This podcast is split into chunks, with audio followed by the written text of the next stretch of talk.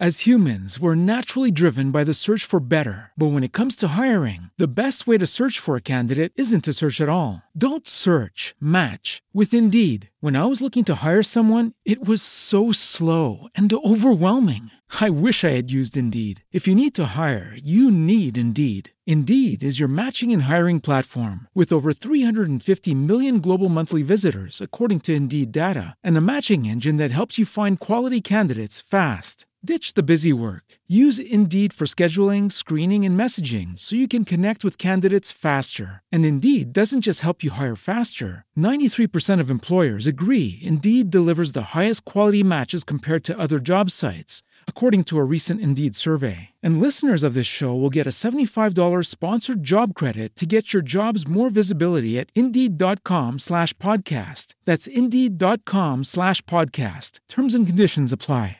Judy was boring. Hello. Then Judy discovered ChumbaCasino.com. It's my little escape. Now Judy's the life of the party. Oh, baby, Mama's bringing home the bacon. Whoa, take it easy, Judy. The Chumba life is for everybody. So go to ChumbaCasino.com and play over 100 casino style games. Join today and play for free for your chance to redeem some serious prizes. chumba ChumbaCasino.com. No purchase necessary. Void where prohibited by law. 18 plus terms and conditions apply. See website for details.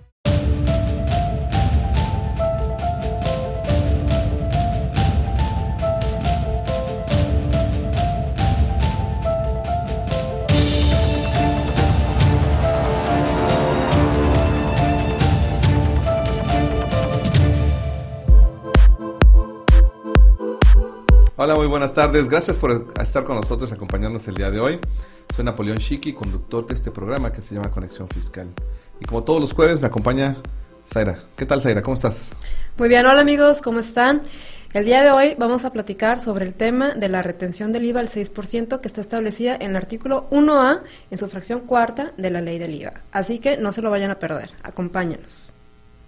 Así es, efectivamente, el tema de hoy un tema muy controversial que ha causado pues mucha confusión y también ha causado opiniones este, encontradas, diversas opiniones en el medio profesional y en el medio de los contribuyentes. Pero bueno, ese es el tema de hoy. Y pues vamos a una pausa y regresamos. Y esto es Conexión Fiscal. Comenzamos. Pues muy bien, ya estamos de regreso y pues sí, Zaira, el tema de hoy ha causado mucha polémica, mucha controversia en el medio profesional y sobre todo en el mundo de los contribuyentes formales y sobre todo en el, eh, aquellos que reciben servicios este, de subcontratación y de este tipo, ¿no? ¿Cómo ves? Pues sí, así es. Así, si bien el tema del outsourcing no era un poco ya más controvertido desde antes de que se publicara esta disposición, ahora lo hace mucho más difícil. El hecho de que desde los antecedentes, como ya lo hemos, este, lo hemos expuesto y varios, este, en varios espacios, pues eh, la exposición de motivos únicamente te remitía a lo que era la subcontratación laboral que establece el artículo 15A de la Ley Federal del Trabajo. Pero, al parecer, dentro de lo que es el, este, el trabajo legislativo, pues se amplió y, se, y al momento de su publicación de esta norma, se quitó esa parte de la subcontratación, lo cual lo hizo mucho más impreciso. Así es, mucho más impreciso y también creando una situación de amplitud. Así es. De que ahora está en el contribuyente en sí determinar cuándo sí se encuentra dentro de la retención y cuándo, y cuándo no, ¿no? El, el invitado que tenemos el día de hoy, que es el contador público Javier Torres Copel, que ya nos ha acompañado en programas anteriores, él nos va a hablar acerca de este tipo de, controversia, ¿no? De cómo él, este, pues lo considera que sería el tratamiento. Y es una situación difícil en el sentido de, que la ley establece ciertas palabras o cierta palabra clave que es poner a disposición, que, que, que, en, que, en, enero causó mucha controversia, el de determinar cuándo está puesto a disposición, cuándo no. Y la otra parte es una palabra nueva que introduce el SAT a través de un criterio. Así es, el aprovechamiento. Que es el, aprovechado, ¿no? de quién, quién, se, quién se vinió, quién, se, quién aprovechó el, el servicio, ¿no? Si el contratante o el contratista. Entonces, esto es una palabra que, ahorita que esté Javier, que quiero preguntarle ese tema, porque pues no vienen dentro de la ley, ¿no? Este y, y, la ley no debería de ser confusa. O sea, si como tú lo mencionas, si el ataque frontal era al outsourcing ilegal, a la subcontratación ilegal, esta, esta redacción no permite eh, identificar efectivamente quién está en esa posición, sino que cualquier contribuyente pudiera ser considerado un... este, un presunto evasor, más que nada. Es que sí es una situación difícil de tomar un posicionamiento porque tienes que atender a, a, diversos factores, como ahorita ya los mencionamos, ¿no? Que tanto la disposición, que está en la ley, pero surge el aprovechamiento del criterio normativo. Entonces ahorita también es importante ver en qué supuestos o qué se entiende por ese aprovechamiento para poder tomarlo como referencia en cuanto a la obligación, si retenemos o no retenemos. Así es, y evitar el vaivén del contribuyente, de ir con un asesor y con otro y, escuchar opiniones diversas. Si se ocupa la PRODECON ha hecho algún trabajo muy, muy importante. Sí eh, pidiéndole precisamente al SAT que haga estas aclaraciones. Desafortunadamente las aclaraciones y las preguntas frecuentes. Pero al final sigue, sigue confuso. Hoy en día sigue confundiendo a los contribuyentes. Así es. Entonces vamos a, a escuchar a, a Javier. Vamos a una pausa y regresamos con la entrevista. Eso es Conexión Fiscal. Continúe con nosotros. Regresamos.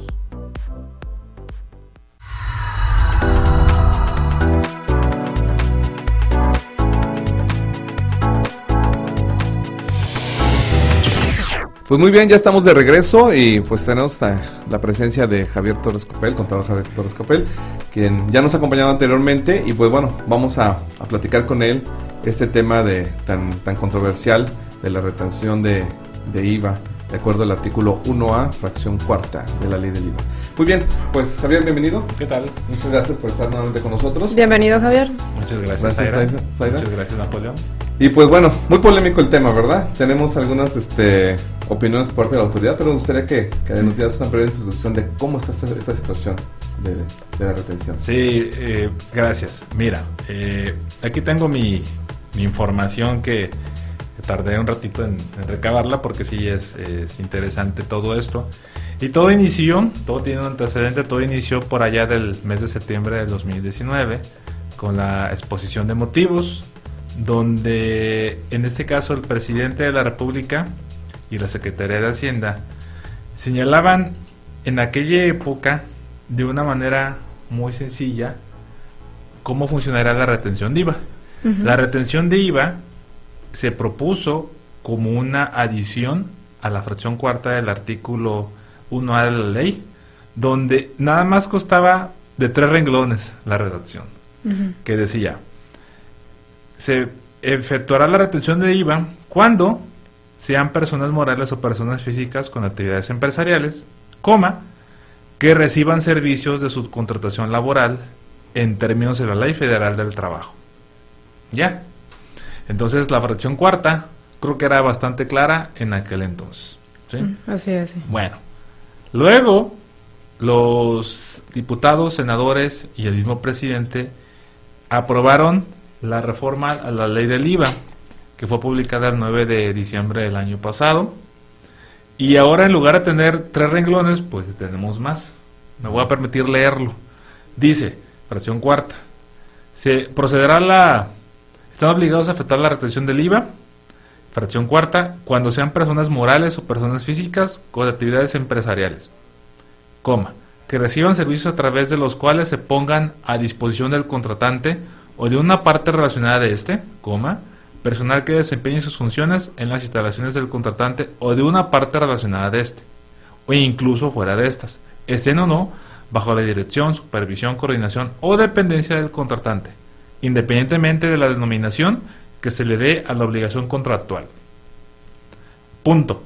En este caso, la retención se hará por el 6% del valor de la contraprestación efectivamente pagada. Entonces tenemos un cambio radical, un cambio diametralmente eh, eh, diferente a lo que teníamos originalmente. Eh, para empezar, la retención originalmente era del 16 y ahora quedó en 6%. Y luego, esta redacción, que creo que hubiera sido muy fácil nada más dejar la misma redacción, pues en lo que acordaron los distintos senadores diputados con los acuerdos que tuvieron, con derivado de las de los comentarios que le hicieron los miembros de la inici- iniciativa privada, bueno, quedaron en en este verdadero eh, galimatías, en mi opinión, donde ha originado una enorme polémica, ¿no? Y la realidad es que, por lo menos durante el mes de enero, su servidor eh, estuvo en contacto con muchos eh, especialistas en la materia muy buenos, y la realidad es que cada uno tenía una opinión distinta al respecto. Había muchas opiniones encontradas, ¿no? Entre, entre el mismo medio. Pero ¿por qué piensas tú que, por ejemplo, eh, en la, lo que es en la propuesta estaba muy claro y expresamente te remitía a la subcontratación laboral del 15A de la Ley Federal del Trabajo? Pero el momento en que se, se publica y entra en vigor, ¿por qué las autoridades o los legisladores, o sea, ampliaron, abrieron la puerta? ¿Sí es un entiendes? misterio, es un misterio. Yo, es un misterio que me, sería muy interesante conocer. Yo por lo menos lo desconozco. Me imagino que deben ser acuerdos que tuvieron cuando la IP dio el tema. Yo me lo supongo. Me supongo que fue por el tema de que la retención ya, ya es, es una, eh, eh, vamos, una eh, decisión que yo eh, pienso tomaron porque era un 16%, o sea, todo el Ujú. IVA, era una, una tasa pues, sumamente alta, quizás hasta confiscatoria. ¿Por qué? Porque quien prestaba ese servicio pues siempre iba a tener saldos a favor. Y al final decidieron quedar en 6, pero el hecho de acordar bajarla al 6%, pues me imagino que la IP debió ceder algo y supongo yo que eh, esto fue, ¿no? Hacerlo Sí, una sí. reacción distinta. Sí, porque sabemos que la exposición de motivos iba dirigido, o sea, frontalmente a- al combate, ¿no? De todo lo que es la evasión y la defraudación fiscal y eh, todo eso, ¿no? Lo que la bandera que ha tenido este nuevo gobierno. Así es. Entonces, yo creo que por ahí también se van para que aquellos que quieran sacarle la vuelta a la subcontratación o a la retención, pues entonces vamos a ampliarlo, ¿no? Para que sea más difícil. Sí, considero que es un tema de oportunidad. Y que- recaudatorio, que ¿no? de oportunismo en determinado momento por el hecho de poder ampliar la base de, de contribuyentes Así. y no, y no limitarla solamente a lo que originalmente se consideraba como outsourcing ilegal, ¿no? que es lo que se estaba combatiendo. Sin embargo, la redacción también da pie a mucha confusión, ¿no? Correcto. por el hecho de, de poner a disposición y después por ahí creo que vienen unos, unas opiniones o criterios por parte del SAT, un criterio normativo, Correcto. donde incluye una, pla- una, una palabra más que en lugar de venir a aclarar considero que viene más a confundir, ¿no? Que es el, el aprovechar, ¿no? El Y de hecho, de hecho, eh, eh, nos quedamos todavía en el antecedente. Ah, me falta la parte, en mi opinión, más, eh, Más relevante, importante, ¿no? más Ajá. importante que es la, lo que las autoridades comunicaron por ahí de finales del mes de enero. La realidad es que los contribuyentes acudieron a, ante diversos medios, entre ellos Prodecon, y la. Prodecon le pidió al gobierno, al SAT, que se pronunciara respecto a este punto. Al respecto, el SAT pidió prórroga y al 31 de enero, 31 de enero fue dado a conocer a los contribuyentes el criterio de la ley del IVA 46 diagonal IVA diagonal N, donde adicionalmente, a, y me refiero adicionalmente porque la ley es clara en cuanto a que te dice que pongas a disposición personal, aparte este criterio, el SAT se saca de la manga algo que no dice en la ley, que se refiere al aprovechamiento. Textualmente, este documento, lo, en mi opinión, lo más relevante es el último párrafo, de este, son cuatro párrafos, lo más relevante es el último párrafo de este criterio, que dice, cuando una persona moral, título segundo o título tercero de la ley de impuesto sobre la renta, una persona física con actividad empresarial, en su calidad de contratante, reciba servicios en los que se ponga personal a su disposición, se entiende que habrá retención, aquí viene lo importante, cuando las funciones de dicho personal sean aprovechados de manera directa por el contratante. Así. Aquí, aquí, aquí nos pone la palabra aprovechados. Bueno. Y luego dice, por el contrario, no habrá retención si los servicios prestados corresponden a un servicio en el que el personal del contratista, es decir, del prestador de servicios, desempeña funciones que son aprovechados directamente por el propio contratista, o sea, por él mismo. Esto origina originó, en mi opinión, confusiones. Creo que, eh, o sigue originando confusiones. Creo que hay menos confusión que como estaba originalmente. Pero bueno, es el primer comentario que hizo el SAT a través de sus criterios de la ley del IVA. Posteriormente, en ese mismo día, también sacó sus preguntas frecuentes. Sacó cinco preguntas frecuentes respecto a este tema. Y, y en la primera pregunta indica que qué pasa cuando hay servicios de limpieza, si hay retención o no. Entonces la respuesta del SAT es sí, sí debe realizarse la, sí debe realizarse la retención, ya que implica la puesta a disposición de personal que es aprovechado directamente por la empresa contratante. Entonces ahí en servicios de personal, perdón, de servicios de limpieza, ahí la retención procede. Luego viene una segunda pregunta que va relacionada con el mantenimiento preventivo de equipos de cómputo. Ahí contesta, sí, sí debe realizarse la retención ya que implica la puesta a disposición de personal cuyos servicios son aprovechados directamente por la contratante o el cliente. ¿Correcto? Entonces también pone que hay una retención para los servicios de mantenimiento de computadoras. Bueno, luego la tercera pregunta que dice, servicios de transporte de personal. ¿Esos hay retención? La respuesta es sí. Dice, debe realizarse la retención ya que implica la puesta a disposición de personal cuyos servicios son aprovechados por el contratante o cliente. Entonces, aquí, en esos tres temas, tanto servicios de personal, servicios de limpieza, mejor dicho, mantenimiento preventivo de equipos de cómputo y transporte de personal, en los tres de retención. ¿Por qué? Porque son aprovechados los servicios por quien paga, por el cliente. Y luego viene una pregunta número cuatro, que a mí en lo personal sí me eh, confunde un poco, pero dice, en mi opinión es parte de lo mismo, pero dice, ¿qué pasa con los abogados y con los contadores? En este caso dice, servicios un despacho contable o legal.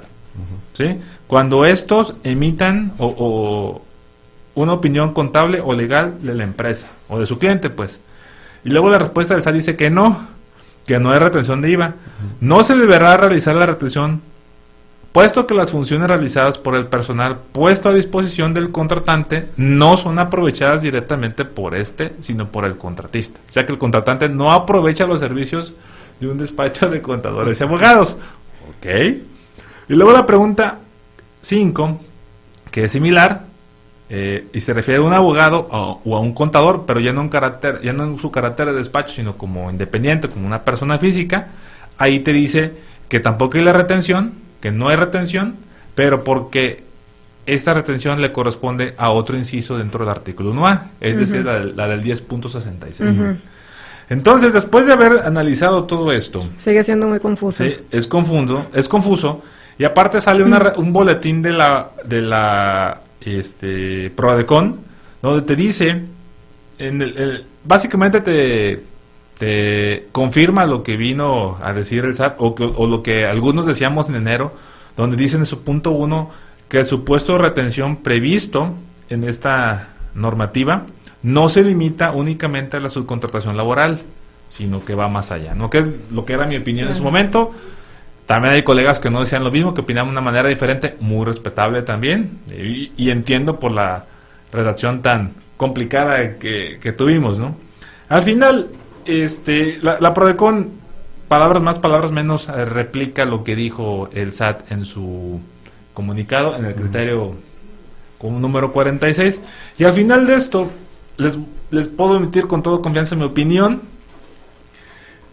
Al, al ver, analizar todo esto, eh, pienso que los únicos a los cuales no se les debería hacer la retención es cuando tú pagas servicios por un despacho de contadores o por un despacho de abogados. Eh, es, una, es una conclusión bastante eh, conservadora desde mi punto de vista. ¿Por qué? Y me estoy basando básicamente en la, en la, eh, la, pregunta número 4 claro. de las preguntas y respuestas que emitió el SAT. ¿Por qué? Pues porque ahí lo dice el SAT, ¿no? Pero, en todos los demás... Pero ¿sabes qué? Es que sigue siendo muy confuso porque, mira, la palabra mágica es el aprovechamiento. Pero puede haber circunstancias en que el aprovechamiento se dé por los dos, tanto por el contratante como por el contratista. Sí, pero el problema de esto es que la, el aprovecha, el- la- la- que, sean apro- que haya sido aprovechado, esa palabra, Sí. eso no viene en la ley. Es Entonces, si te fijas en la pregunta, creo que número 3, si no me equivoco, te dice que aun cuando lo pongas a disposición, pero que no sea aprovechado, ¿no? No sé si la, si la podemos Con todo gusto. En el caso del transporte de personal, dice, ¿hay o no retención de IVA? Dice, la respuesta es un sí. Debe realizarse la retención ya que implica la puesta a disposición de personal, en este caso del personal contratista, cuyos servicios son aprovechados directamente por el contratante. O sea, aquí dice que el que ren- eh, utiliza pues el, el servicio de transporte de personal, pues puede ser incluso un Uber, ¿sí? Eh, o un servicio de plataforma de otra marca, pues tiene que hacer la retención. Y en la siguiente pregunta, La siguiente pregunta es la 4. Esta habla de los despachos de contadores o los despachos de abogados, ¿no? Despacho contable o fiscal, que te dice que por emitir un servicio relacionado con una opinión contable o legal, te dice que no es la retención, que no existe la retención. Porque no hay aprovechamiento. Porque los servicios no son aprovechados directamente por el que paga, por el cliente, sino que, sino que son aprovechados por el contratista únicamente, por el que presta el servicio. ¿y qué dice en cuanto a poner a disposición? ¿Dice algo? Sí, sí lo dice. No se te- redacto. ¿Hay retención? La respuesta es no. No se deberá realizar la retención, puesto que las funciones realizadas por el personal puesto a disposición E- Ese es un punto importante, esa pregunta, por eso a mí me llamó la atención. Puesto a disposición, o sea, yo, yo soy el despacho y lo pongo a disposición del contratante.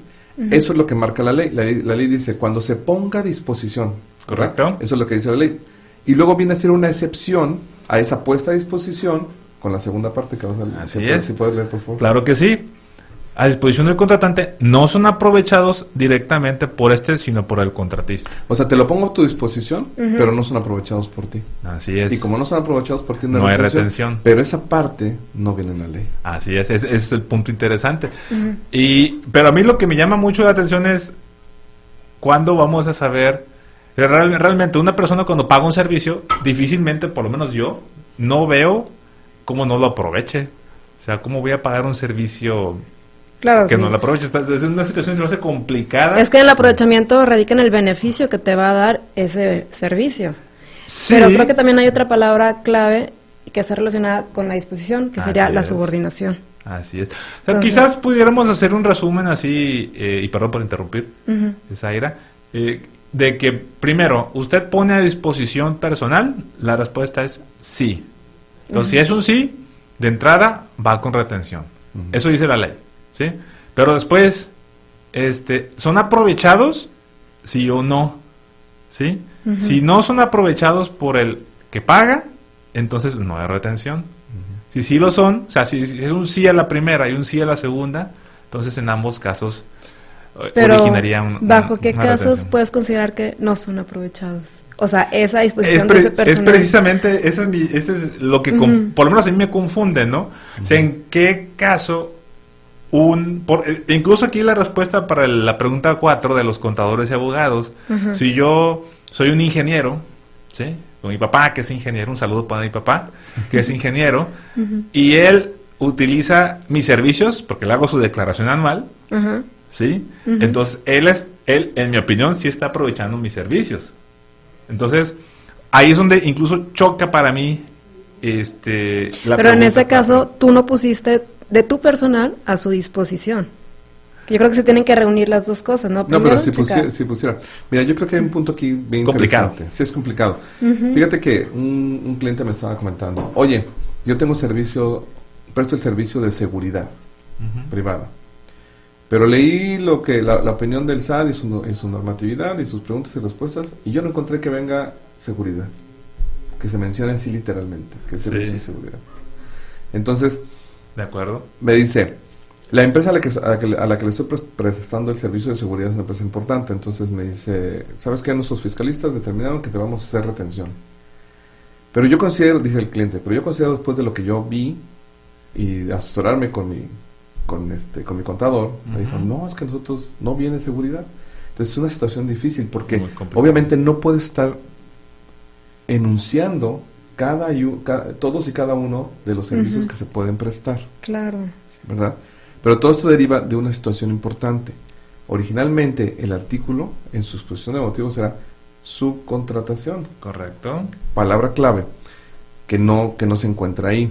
Ahora, en México yo, yo comentaba antes de que, de que entráramos a la entrevista, se toma, la autoridad toma como outsourcing cualquier cosa. O sea, todo Sí. lo encuadra en outsourcing. No hay una diferenciación entre subcontratación, tercerización y otros elementos, intermediación tal vez. Tal vez por ahí podría haber algo, pero subcontratación y, ter- y tercerización o cualquier otro servicio para la, la autoridad es, es- es, este outsourcing.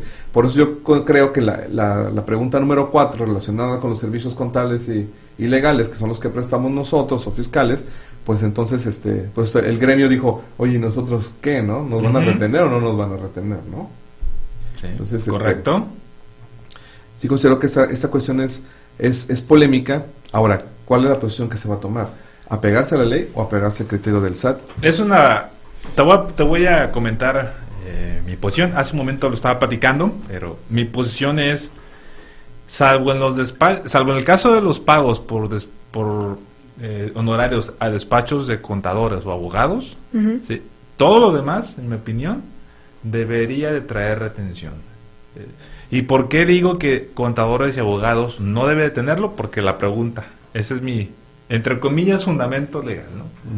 Si no, incluso los despachos de contadores y abogados también deberían de traerlo. Ahora, ¿por qué tomo esta posición quizás hasta muy eh, a rajatabla, conservadora? así es, gracias. Pues lo que pasa es que son las consecuencias de no hacer la retención. El Sí, tema claro. es que si no haces la retención, tú como pagador del servicio, válidamente el- la autoridad fiscal podría considerar dicho pago como un gasto no deducible y el IVA no acreditable. No. Si tú no haces la retención, es el riesgo que tú tienes. Y si categorizamos el riesgo de alto, medio o bajo, en mi opinión, es alto. En mi opinión, ¿no? Hay colegas que, otros especialistas o incluso ustedes que pueden estar, con uno, pueden tener una opinión distinta, Ujú. pero mi opinión, creo que, sí, creo que ese riesgo es alto. Ahora, si hago o no hago la retención yo como pagador, la realidad es que quien recibe la retención no tendría desde mi punto de vista una afectación, ¿no? O sea, me queda claro que sí puede tener una afectación en el flujo, pero legalmente el contratista no tendría ningún problema. O sea, no tiene ningún tema fiscal, pues. El riesgo, toda la pelotita se queda del lado del pagador del servicio, del contratante. ¿Sí? Del Sí. cliente en este caso, ¿no? Entonces, pues quizás hay que, como en todos, eh, con muchas situaciones, este, los contadores tenemos, eh, conforme las normas de información financiera mexicanas, las eh, internacionales también tenemos una forma de evaluar los riesgos, ¿no? Eh, y, y- y la norma te dice cómo los valúes. Eh, independientemente si son dos pesos o dos millones de pesos. Pero mi posición es esa, ¿no? Si no hago la retención, el riesgo es elevado y, y yo únicamente eh, les diría a ustedes que solamente procedan a no hacer la retención en el caso de despachos. Sí, de abogados de acuerdo a lo que. Ese- lo- ese- A lo que- ese- lo que la estableció el posición. SAT. Opinó. Fíjate que pensando en esto y analizando un poquito, ¿qué pasa, Javier? A ver, ¿cuál sería tu opinión en el sentido de de este de, de ser aprovechados, de este apro- aprovechamiento? ¿Será desde el punto de vista económico o desde cualquier punto de vista? Quiero pensar lo siguiente. Supongamos que aquí estamos, se nos descompone uno de estos micrófonos y Sí. requerimos de, de un servicio de mantenimiento que venga y repare. ¿sí? Obviamente el beneficio de tener funcionando un un este un micrófono nos permite pues tener estar aquí los tres presentes Sí. y poder hablar sin Correcto. ningún problema, ¿verdad? Correcto. Pero qué pasa si este si lo que estás haciendo es solamente dejarlo en su condición original óptima, El mantenimiento. Ajá, sin ninguna mejora. ¿Sí me explico? Sí. O sea, por el, por el, tepa- el tema del aprovechamiento, ¿no? Si, el aprove- si las mejoras son algún aprovechamiento. ¿Por qué pienso esto? Porque, por ejemplo, el tema de arrendamiento, si, si se hacen mejoras al bien, al bien inmueble arrendado, esas mejoras pues son beneficios para, pueden ser, pueden ser, no, no necesariamente son, pero pueden ser beneficios para el arrendador. ¿Sí? Sí. Y entonces él pueda decir, oye, pues lo dejamos muy bonito, ahora lo puedo rentar aún más elevado, ¿no? Este, eso es una, una cosa, si, si, partiéramos del punto de vista económico. Porque si hay un mantenimiento para que un bien siga funcionando o se mantenga en sus condiciones óptimas, beneficio económico tendría yo, pienso yo, que meterlo dentro de, de alguno de mis estados financieros para determinar si existe, si resta o suma dentro de todo el procedimiento de lo que a mí me deja, ya sea en un flujo de efectivo, si me deja más, más o menos efectivo. En un estado de, de resultados, determinar si me está dando, si mi empresa por estas, por, por esta, este gasto que estoy realizando es más ganadora o, o, o, menos ganadora, ¿no? Y en un balance general, para saber cómo se están manejando los activos de la empresa, ¿no? No, no, sé si lo, si lo pudiéramos ver de esa manera. Eh, yo, creo, yo la palabra aprovechar la consulté en la Real Academia de la Lengua y sí viene el beneficio económico. Es una de las partes que viene eh, incluido dentro de la palabra aprovechar, del verbo aprovechar. La respuesta es sí, sí viene ahí. Pero también viene el que te sea útil. Para realizar tus actividades, Para hacer tus actividades. Entonces, por ejemplo, si viene, si este micrófono eh, le damos mantenimiento y me es útil, el mantenimiento me es útil para que siga estando en condiciones, pues también lo estoy aprovechando el servicio. Hace, hace eh, algunos días estaba escribiendo, eh, hizo, hizo una columna y en esa columna señalaba yo que pareciera ser que ahora estamos en una época del confunde y recaudarás. Pareciera ser que nuestras autoridades fiscales quieren confundir a todo mundo, a sus contribuyentes, mejor dicho, para ser específico.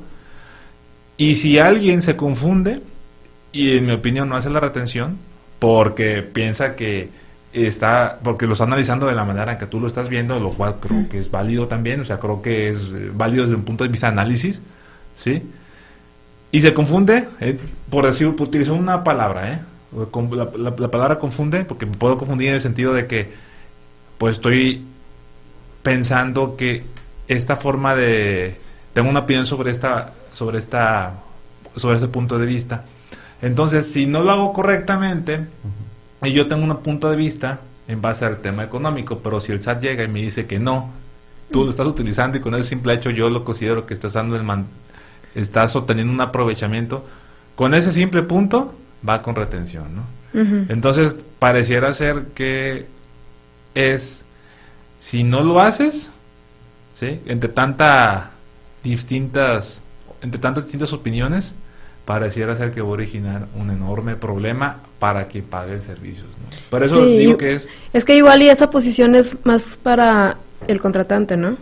Sí, Pero si nos volteamos del otro lado al contratista, yo creo que es el que tiene más argumentos y más análisis sobre cuándo sí y cuándo no me vas a retener. Entonces, ahí está dividido, ¿sabes? Es correcto. No, no Depende con quién te estás topando. Así, no, y nunca nos vamos a poner de acuerdo. Así es porque realmente no hay una no hay una una certeza, o sea, la norma es imprecisa. Por, por eso digo, utilizo esta frase de confunde y recaudarás y recaudarás, porque si confundes a los contribuyentes para que ellos solitos caigan en el error o lo que puede ser un error, pues yo fisco tengo más beneficios, ¿no?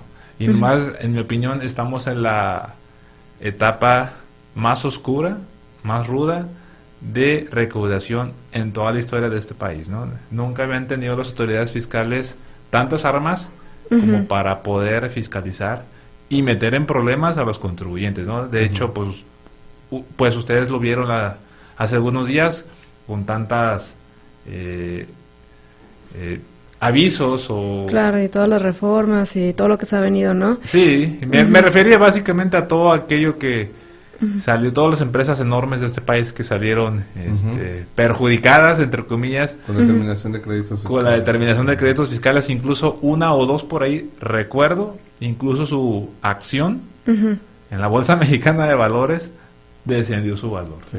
No, es, es muy complejo. Sí, sí, sí, es muy complejo. Este, fíjate que en una ocasión estaba viendo una tesis del, del, este, de un colegiado donde se mencionaba que las deducciones, hablaba el tema de las deducciones estructurales. Y te dice, las deducciones estructurales son aquellas que llevan como objetivo que tú puedas cumplir con tu objeto social, ¿no? Correcto. Entonces hablaba del tema, fíjate, del tema de los de los representantes médicos. Dice, hay, hay empresas de la- dedicadas a la farmacéutica que sus medicamentos no se pueden publicitar abiertamente así por medios de comunicación, sino que se hace a través de representantes médicos. Estos van y visitan a los a los diferentes este consultorios y les ofrecen los medicamentos, ¿no? Entonces la empresa con- toma la decisión de comprar vehículos y proporcionárselos a esos representantes médicos que ellos cobran por una comisión. As humans, we're naturally driven by the search for better. But when it comes to hiring, the best way to search for a candidate isn't to search at all. Don't search, match with Indeed. When I was looking to hire someone, it was so slow and overwhelming. I wish I had used Indeed. If you need to hire, you need Indeed. Indeed is your matching and hiring platform with over 350 million global monthly visitors, according to Indeed data, and a matching engine that helps you find quality candidates fast. Ditch the busy work. Use Indeed for scheduling, screening, and messaging so you can connect with candidates faster. And Indeed doesn't just help you hire faster. 93% of employers agree Indeed delivers the highest quality matches compared to other job sites, according to a recent Indeed survey. And listeners of this show will get a $75 sponsored job credit to get your jobs more visibility at Indeed.com slash podcast. That's Indeed.com slash podcast. Terms and conditions apply. Hello, it is Ryan, and we could all use an extra bright spot in our day, couldn't we? Just to make up for things like sitting in traffic, doing the dishes, counting your steps, you know, all the mundane stuff. That is why I'm such a big fan of Chumba Casino. Chumba Casino has all your favorite social casino style games that you can play for free anytime, anywhere with daily bonuses. That should brighten your day a little. Actually, a lot. So sign up now at chumbacasino.com. That's chumbacasino.com. No purchase necessary. Group. Void were prohibited by law. See terms and conditions. 18 plus.